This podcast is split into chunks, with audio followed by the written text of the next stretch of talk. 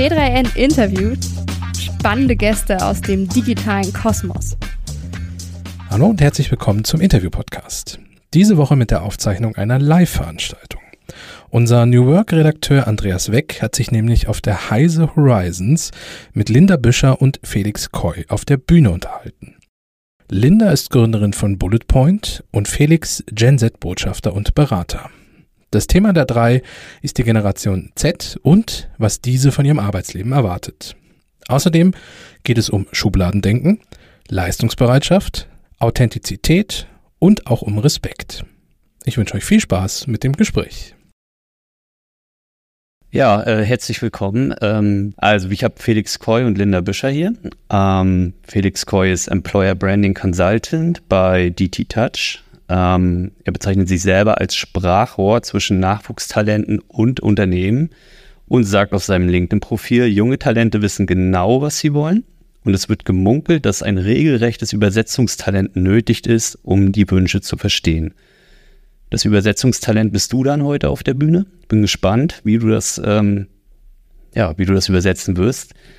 Ähm, Linda Büscher ist Gründerin von Bullet Point, ähm, ein Unternehmen, das es sich zur Aufgabe gemacht hat, Bildung mit Hilfe von Software zu verbessern. Ähm, sie hat ihr EdTech-Startup während des Abiturs gegründet, das Abitur trotzdem mit 1,0 abgeschlossen. Und irgendwo habe ich auch gelesen, dass du auch noch zwei Nebenjobs hattest. Ja. Ja? Okay, krass. Also so viel zu ist faul. Ähm, du hast in einem LinkedIn-Post geschrieben, auch wenn ich mich gerade kaum vor Arbeit retten kann, bin ich jeden Tag dankbar für meinen Job. Herzlich willkommen, ihr beiden. Und herzlich willkommen, liebes Publikum. Und da wir äh, das alles hier aufzeichnen und einen Podcast äh, daraus machen, auch herzlich willkommen an alle Zuhörerinnen und Zuhörer, die das dann in zwei Tagen nachhören dürfen. Äh, ja, Linda, lass uns mal bei dir anfangen. Ich habe ein Zitat mitgebracht, äh, damit würde ich dich gerne mal konfrontieren. Okay. Mal hören, was du dazu sagst. Ähm, die Wirtschaftsprofessorin Susie Welch hat gesagt, und jetzt lese ich ab, die jungen Leute haben vielleicht eine Version von Erfolg, die nicht unserer Version von Erfolg entspricht. Sie werden wahrscheinlich nicht CEO, aber vielleicht wollen sie das auch gar nicht. Nun bist du ja mit 19 Jahren, wenn ich das jetzt richtig ja. in Erinnerung habe, ähm, bereits CEO deines eigenen Unternehmens. Äh, kannst du da jetzt nur müde lächeln über so ein äh, Zitat oder ähm, siehst du da auch was Wahres dran? Also ich kann durchaus nachvollziehen, was die Autorin dieses Zitates gemeint hat, weil ich habe auch eine Metastudie zum Beispiel von 2021 gelesen, in der geschrieben wird, dass unsere heutige Generation eigentlich eine der, also der meist am sinnsuchendsten Generation überhaupt ist und die eher nach ja, Selbsterfüllung sucht, als wirklich nach Karriere machen vielleicht. Also das ist das, was diese Studie besagt hat. Und das ist auch wieder aber auch ein Beispiel, ähm, dass man die Generation schwer in einen Topf als Ganzes werfen kann, weil auf mich trifft es jetzt zumindest nicht zu. Also ich möchte auch ähm, mich selbst verwirklichen und Sinn in dem sehen, was ich mache. Aber die Frage ist halt, wie kann ich das verbinden mit meinen Karrierezielen? Und ich glaube, dass ähm, das vielen genauso geht. Und ich glaube aber auch, dass viele gerade in einer Zeit wie heute auch etwas Angst haben vor Verantwortung. Und deswegen ähm, vielleicht dieser Teil, dass sie nicht unbedingt CEO werden wollen. Ähm, wenn ich mich mal zurückerinnere, äh, wie ich mit 19 Jahren war, ähm, kann ich aber auch sagen, ich hatte auch keine Lust auf ähm, Verantwortung, ja. ehrlich gesagt. Ähm, das ist heute ein bisschen anders. Ähm, Felix, was würdest du denn sagen? Du bist ja der Übersetzer, habe ich ja schon ja. angekündigt. Was für eine Definition von Erfolg hat denn die Generation Z, deiner Meinung nach? Ist das so viel anders als das, was wir so generell über die, äh, über unsere Lebenszeit eingebläut bekommen haben, was Erfolg zu sein hat? Gibt es da Unterschiede zu der herkömmlichen Definition? Ja, ich glaube, äh, Linda hat es ja auch schon äh, erwähnt gehabt, das ist auch immer schwierig zu sagen, was ist in der ganzen Generation die Definition von Erfolg. Also ich kann jetzt zum Beispiel ähm, über meine Erfahrung ein bisschen berichten und kann sagen, dass wir einfach auch viel mehr Möglichkeiten haben. Also diesen Erfolg zu definieren, ich habe 40 Stunden gearbeitet, habe mich dann die Karriereleiter theoretisch hochgekämpft und die Möglichkeiten gibt's. Aber Thema äh, TikTok, was ja auch immer größer wird, ähm, wir haben einfach ganz andere Möglichkeiten. Also wenn wir zum Beispiel sagen, äh, Erfolg ist für uns 30 Stunden zu arbeiten, aber trotzdem das normale Gehalt äh, zu bekommen, ist das über TikTok möglich mit vielleicht einer Arbeit, die viele heutzutage nicht mehr als richtige Arbeit ansehen, sondern es gibt einen Job, das ist einfach Content Creator, da setzen sich Leute hin, drehen Videos ab, äh, haben da Spaß daran, verdienen meiner Meinung nach eine Menge Geld und dann ist das ein Riesenerfolg und ist natürlich was ganz anderes, als wenn ich ganz klassisch mich in einem Unternehmen äh, hocharbeite. Das ist so meine Idee zur Definition von Erfolg der Generation Z. Äh, Linda, warum hast du denn den Weg der äh, Gründerin eingeschlagen und bist nicht die Karriereleiter hochgeklettert äh, nach herkömmlichem Maße, wie Felix es gerade beschrieben hat? Ähm, also das kam eigentlich echt unerwartet. Also ich wollte eigentlich immer Medizin studieren und Ärztin werden, aber ich hatte eben diese Idee und immer mit irgendwie, also ich habe das Produkt alleine entwickelt mit Entwicklern aus der Ukraine. Und als ich den ersten Erfolg damit gesehen habe, und Erfolg war dafür, da für mich, dass ich die, Unterricht, äh, die App selbst im Unterricht genutzt hatte und alle meine Mitschüler die App dann auch haben wollten, weil sie gesehen haben, wie viel ja, Erfolg oder wie viel schneller ich mit meiner App war, ähm, ohne dass sie wussten, dass es meine App war. Und da ist mir dann eben erst klar geworden, dass ich halt ein Produkt habe, was Leute mögen und dass ich das den Weg weiter mitgehen kann. Und dann war das für mich Erfolg, wenn meine Nutzer zufrieden sind. Und insofern ist das ja einmal diese Sinnerfüllung für mich, weil mein Sinn ist es, den Menschen zu helfen und Bildung zu verbessern. Aber ähm, heißt nicht, dass ich nicht später auch noch mal studieren möchte und das möchte ich sehr gerne. Ähm, und vielleicht auch herkömmliche Jobs für mich interessant sein könnten. Ja. Ähm, als eine so eine ganz wichtige Erfolgsmetrik gilt ja Geld eigentlich auch. Ne? Also du hast es äh, geschafft, wenn du die Karriereleiter so weit hochgeklettert bist, dass du ähm, ja dir einen gewissen Wohlstand erarbeitet hast. Ist das für Menschen wie euch aktuell relevant eigentlich oder habt ihr da ganz andere ähm, Ansprüche gerade? Äh, die gebe ich mal an Felix erstmal weiter. Ähm, ja, also ich würde auf jeden Fall sagen, dass Geld für mich äh, ja ein Riesenthema ist, jetzt vielleicht übertrieben, auf jeden Fall ein wichtiges Thema ist. Äh, Gerade ich wohne jetzt auch in der Stadt, da ist Wohnung zu bezahlen, Wochenends mal was machen, äh, arbeiten, das ist irgendwie gut unter einen Hut zu bekommen. Deswegen habe ich mich auch fürs duale Studium äh, damals schon entschieden, weil ich gesagt habe, zusätzlich irgendwie themenfremd arbeiten ergibt für mich wenig Sinn. Ähm, für mich ist aber Geld und Freizeit so eine Riesenkombi. Also wenn ich jetzt zum Beispiel 50 Stunden äh, arbeiten müsste, wäre es mir, glaube ich, kein Geld der Welt wert. Auf der anderen Seite ist mir Freizeit auch nicht so viel wert, ähm, dass ich da große Geldabstriche machen würde. Ich glaube, das ist auch eine persönliche Frage, ob ich eher jemand bin, der sagt, hey, ich bin jung, ich würde gern die Welt bereisen, würde gern ganz klassisch von Bali aus äh, mit meinem Laptop arbeiten oder ich sage, na ja, ich würde mir gerne erstmal eine Grundlage aufbauen, äh, würde auf Generation Z-Sprache erstmal gerne fünf Jahre lang rumhasseln, dass ich ordentlich was aufgebaut habe, äh, um dann zu schauen. Aber für mich persönlich um ist Geld auf jeden Fall, wie für viele, äh, glaube ich, auch in meiner Generation auf jeden Fall ein wichtiges Thema. Hm. Linda? Ähm, ich glaube, es kommt halt sehr darauf an, wie man aufgewachsen ist. Also ob man jetzt, wenn man jetzt zum Beispiel immer mit viel Geld aufgewachsen ist, kann ich mir vorstellen, dass der Fokus dann eher auf der Sinnerfüllung liegt und dass man eher ähm, andere Ziele hat als jetzt jemand, der sich wirklich hocharbeiten möchte und der etwas bewegen möchte. Und bei mir ist es definitiv so, dass ich ähm, ja schon einen Job haben möchte, mit dem ich auch irgendwann später gut verdiene, aber das ist nicht also das ist nicht das Hauptmerkmal. Ich möchte, dass ich ähm, Entfaltungsmöglichkeiten habe, dass ich gute Karrierechancen habe und eigentlich mit dem Aspekt Karrierechancen und wirklich etwas bewegen, kommt dann grundsätzlich auch eigentlich dieser Geldaspekt sowieso schon mit. Aber ich sehe das halt deutlich mehr als Erfüllung, ausreichend Geld zu haben und aber einen Job zu haben, den man gerne macht, mit Mitarbeitern und Kollegen, die, ja, mit denen man sich gut versteht, als äh, dass jetzt nur das Gehalt stimmt. Hm. Ähm, also kann ich auf jeden Fall, also würde ich bestätigen. Ich denke auch, dass in allererster Linie ist es, glaube ich, wichtig, das zu finden, was man mag. Das kann natürlich bedeuten, dass man dann in jungen Jahren noch ein paar Haken schlägt, ein paar Sachen ausprobiert, vielleicht auch in dem einen oder anderen Unternehmen vielleicht auch nur sechs Monate ist, weil man dann merkt, okay, das war es jetzt vielleicht nicht. Ähm, aber ich glaube auch, wenn man das dann gefunden hat ähm, und dann mit Leidenschaft diesen Job macht, dass der Erfolg sich dann von ganz alleine einstellt. Wenn man gut in etwas ist, wird man in der Regel auch gut bezahlt. Ja. In der Regel. Kommt auch ein bisschen auf die Branche an.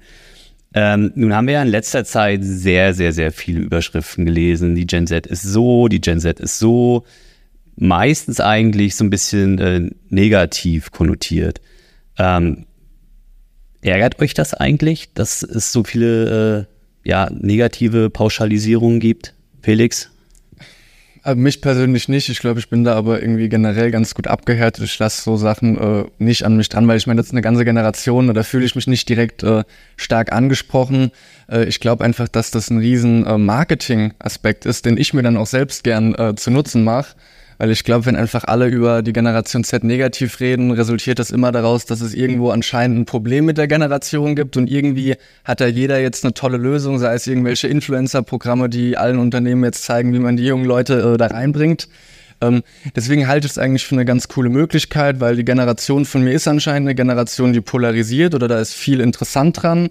Ähm, und deswegen finde ich es eigentlich eher spannend und positiv für mich, äh, wenn sich viele Leute damit beschäftigen. Ob das jetzt positiv oder negativ ist, sei da erstmal hingestellt. Ja.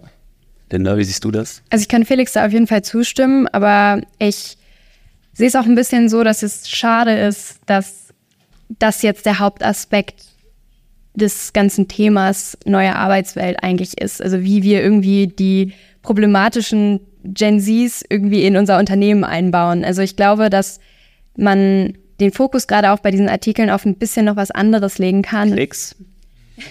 ja, ehrlich.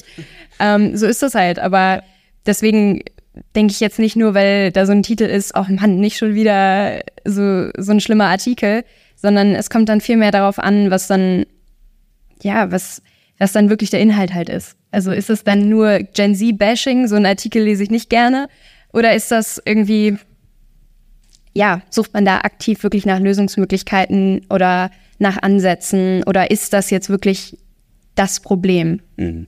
Also die Gen Z, ist das wirklich das Problem? Ja.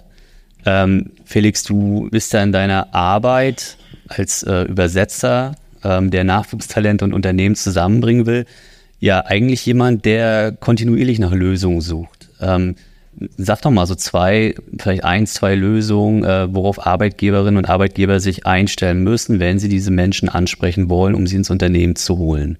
Ja, ich glaube, du hast schon richtig angesprochen, die Ansprache, also in dem Fall auch die Außendarstellung. Ich glaube, diese Diskussion, äh, wie wollen die jungen Leute arbeiten, Werte etc., die stehen erstmal an zweiter Stelle. Ich glaube, für Unternehmen ist es erstmal wichtig, die Leute überhaupt zu erreichen. Äh, auch wenn das viele vielleicht nicht hören wollen. Äh, Social Media ist einfach sowas, die Generation lebt darauf, die nutzt es nicht nur mal, sondern Social Media ist einfach ein aktiver Teil von dem Leben äh, in der Generation. Und da ist wirklich der Tipp, einfach mal zu schauen, äh, wo ist denn meine Zielgruppe? Das machen wir im Marketing für unsere Produkte genauso und da auch mal zu überlegen, äh, Thema USP für Produkt oder Dienstleistung. Jedes Unternehmen hat tausend Stück. Ähm, warum unser Produkt kaufen? Äh, warum unsere Dienstleistung? Und auf dem Arbeit, äh, Arbeitsmarkt sind wir quasi in derselben Situation. Also wäre es vielleicht clever, mal drüber nachzudenken, warum sind wir eigentlich so ein geiles Unternehmen? Viele Unternehmen wissen das, ähm, da schenkt es aber irgendwie beim, beim Chef, bei der Chefin im Büro äh, und es weiß aber nicht die ganze Firma um da zu schauen, ähm, wie kann ich das nach außen transportieren und wie kann ich auch auf den Kanälen die Leute erreichen, die ich eben haben will. Ich glaube, das ist der Tipp, sich zu überlegen, ähm, wie ist meine Außendarstellung und wen erreicht meine Außendarstellung und vor allem auf welchen Kanälen. Mhm. Ähm, willst du was sagen? Nein, okay. ähm, nun haben wir das geschafft, ähm, Nachwuchstalente ins Unternehmen zu holen. Ähm, dann haben wir ja oft nachfolgend eher so ein bisschen so, so ein Kulturproblem, ja, ältere und jüngere äh, auf einen gemeinsamen Nenner zu bringen. Was kann man da tun als Unternehmen, ähm, um diese zwei Alterskohorten ein bisschen aneinander zu gewöhnen? Ähm, wir hatten, glaube ich, vorhin auch schon äh, drüber gesprochen, äh, Thema Buddy-Programm. Äh, das kann man dann entweder Buddy-Programm oder auch Partnerprogramm nennen. Ähm, einfach mal so eine Art Mentoring Programm zu machen, weil ich finde es immer schwierig, mit einem Brecheisen reinzugehen. Hier, wir sind jetzt für die Nachwuchsgeneration, wir werfen jetzt alles um. Das ist ja vollkommener Quatsch. Das soll ja auch nicht gegen andere Generationen gehen, dass jetzt die Generation Z irgendwie den riesen äh, Fokus hat, sondern ich glaube, das Miteinander ist wichtig ähm, und ich bin mir sicher, dass sehr viel erfahrene Kolleginnen und Kollegen den jungen Leuten was beibringen können und andersrum sei es Kommunikation, Technologie, äh, können junge Leute den erfahrenen Kolleginnen bisschen was beibringen Und ich glaube, da ist so diese Mischung zu finden, eher miteinander zu arbeiten, von allen irgendwie das Beste rausholen, anstatt zu schauen, was die einzelnen Generationen halt nicht können, wo sie ihre Schwächen haben. Ich glaube, da sind wir gut mit beraten, wenn wir uns auf die positiven Aspekte fokussieren. Linda, nun bist du ja Chefin deines eigenen Unternehmens. Die fehlt ja quasi so eine ältere Person, die dich da ein bisschen ähm, mentorshippt. Ähm, wo, wo würdest du dir das manchmal vielleicht sogar wünschen? Oder, würdest, oder wünschst du es dir gar nicht, weil du sagst, das schaffe ich auch allein? äh, nee, ich habe tatsächlich mehrere MentorInnen, oh. ähm, die, mit denen ich fast wöchentlich telefoniere und die ich bei allen möglichen Fragen ansprechen kann. Hier in Hannover ist das äh, Mira Jago, die hat gerade hier auch den äh, Durchstatter, nee, den Frauen machen Standortpreis gewonnen, die ist Softwareentwicklerin und kann mir als äh, ja, App-Firma quasi ähm, viel weiterhelfen. Und äh, generell, vielleicht sagt euch Startup Teens etwas, die haben ein extrem großes Netzwerk an äh, MentorInnen eben.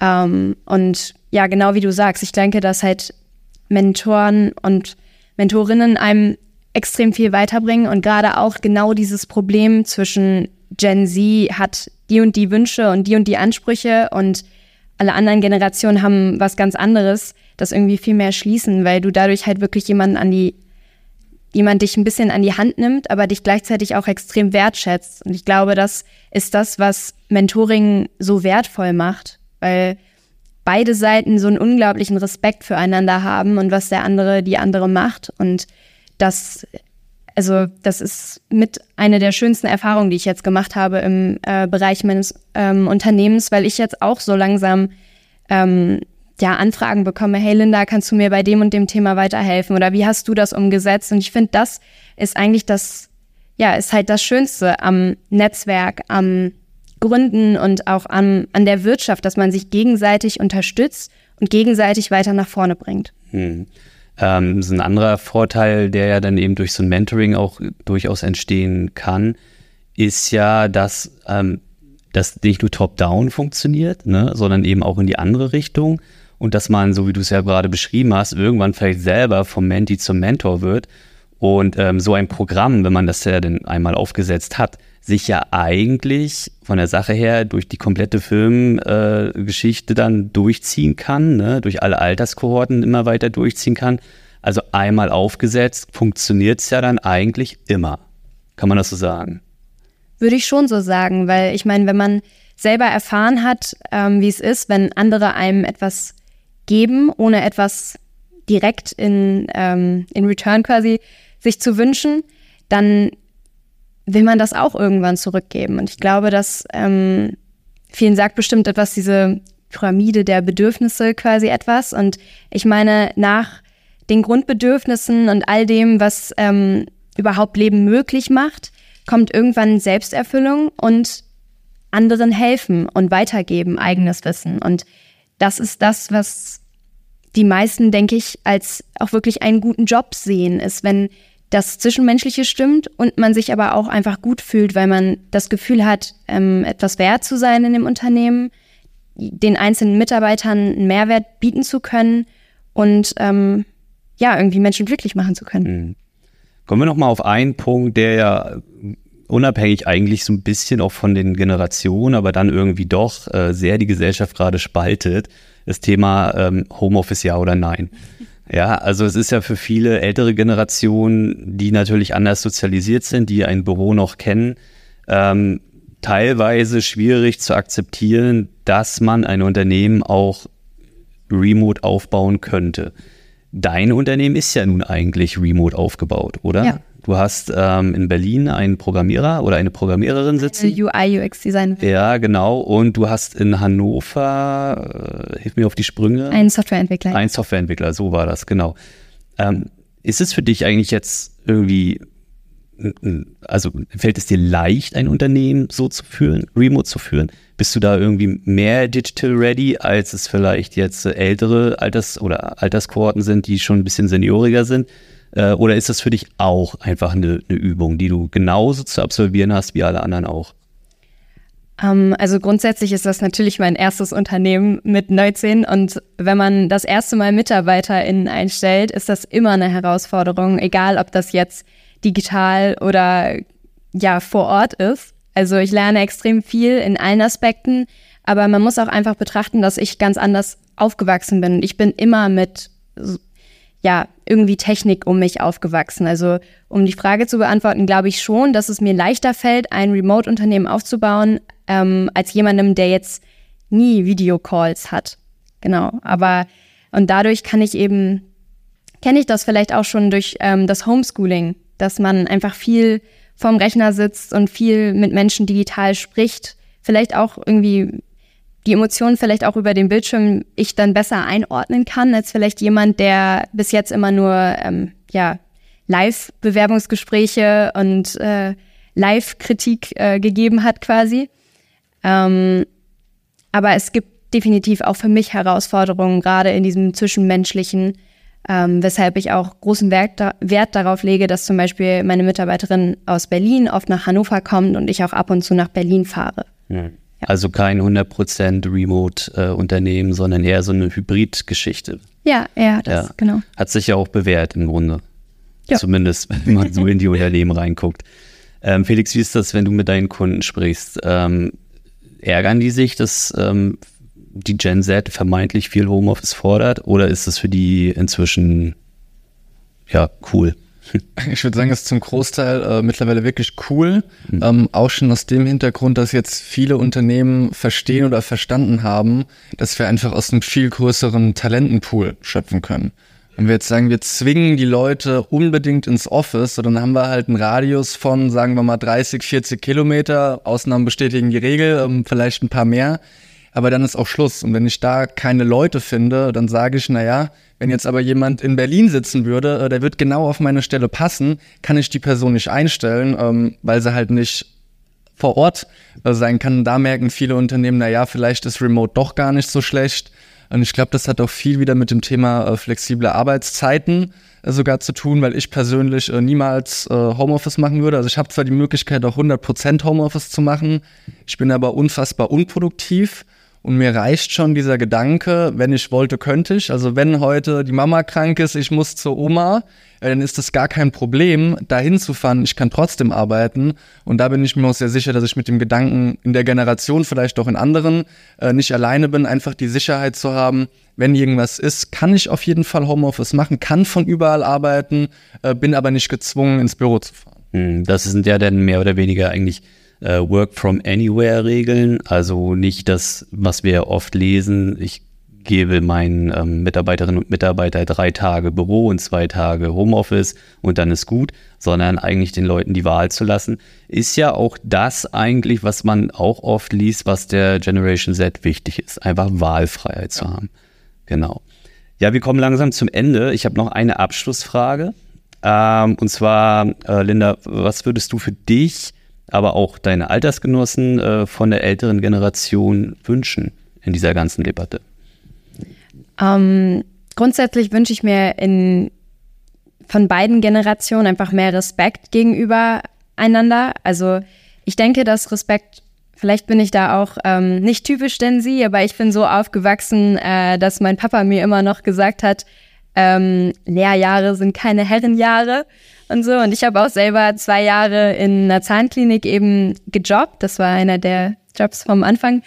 Ähm, und da habe ich das auch genau so erlebt, dass man eben ganz unten anfängt und äh, nur durch Höflichkeit, Fleiß und ja, harte Arbeit dann sich hocharbeitet. Und ich habe quasi beides erlebt. Und ich persönlich möchte mein Unternehmen ähm, ganz anders führen. Also, obwohl, ja, ich möchte, dass eben die Werte wichtiger sind als quasi das Alter in dem Aspekt und aber halt auch die Erfahrung und ja, auch die Jobposition. Aber die Basis für ein gutes Arbeitsverhältnis ist für mich gegenseitiger Respekt, Ehrlichkeit und ja, auch das Wertschätzen des anderen. Und das beinhaltet dann aber eben auch, dass man wertschätzt, dass manche Erwachsenen eben mehr Erfahrung in einem Thema vielleicht haben und deswegen man sich auch gut nach denen richten kann in dem Fall. Das ist ein riesen, riesen Vorteil, den die Erwachsenen oder Älteren in dem Fall haben, den man sich als junger Mensch eben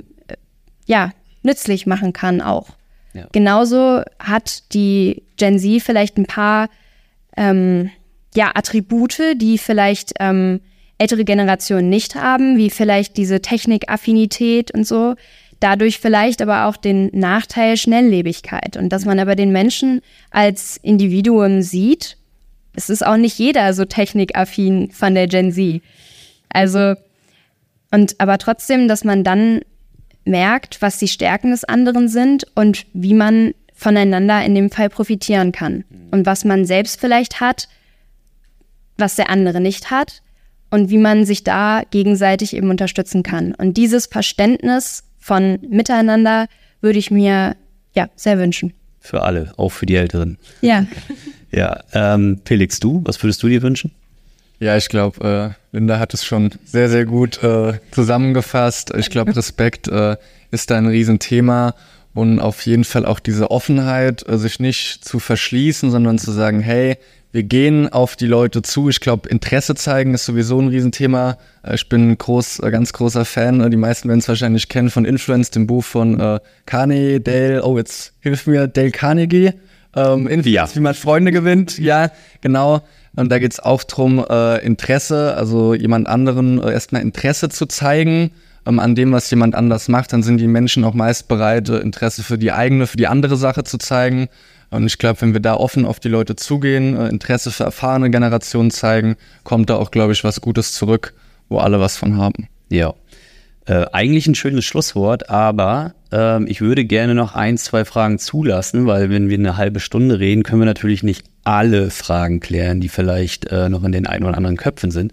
Insofern, wer jetzt noch an diese beiden ähm, außergewöhnlichen Gen Z-People eine Frage hat, darf sie jetzt stellen. Sehe ich Hände? Keine Hände. Dann haben wir doch alle Fragen geklärt in einer halben Stunde. Ja, sehr gut. Dann äh, bedanke ich mich bei allen, äh, bei euch vor allen Dingen für eure Zeit, äh, auch bei äh, euch, dass ihr gekommen seid. Und ähm, wir haben ja den Podcast im Hintergrund laufen, auch bei allen Zuhörerinnen und Zuhörern. Und ja, ich wünsche euch allen einen schönen Tag.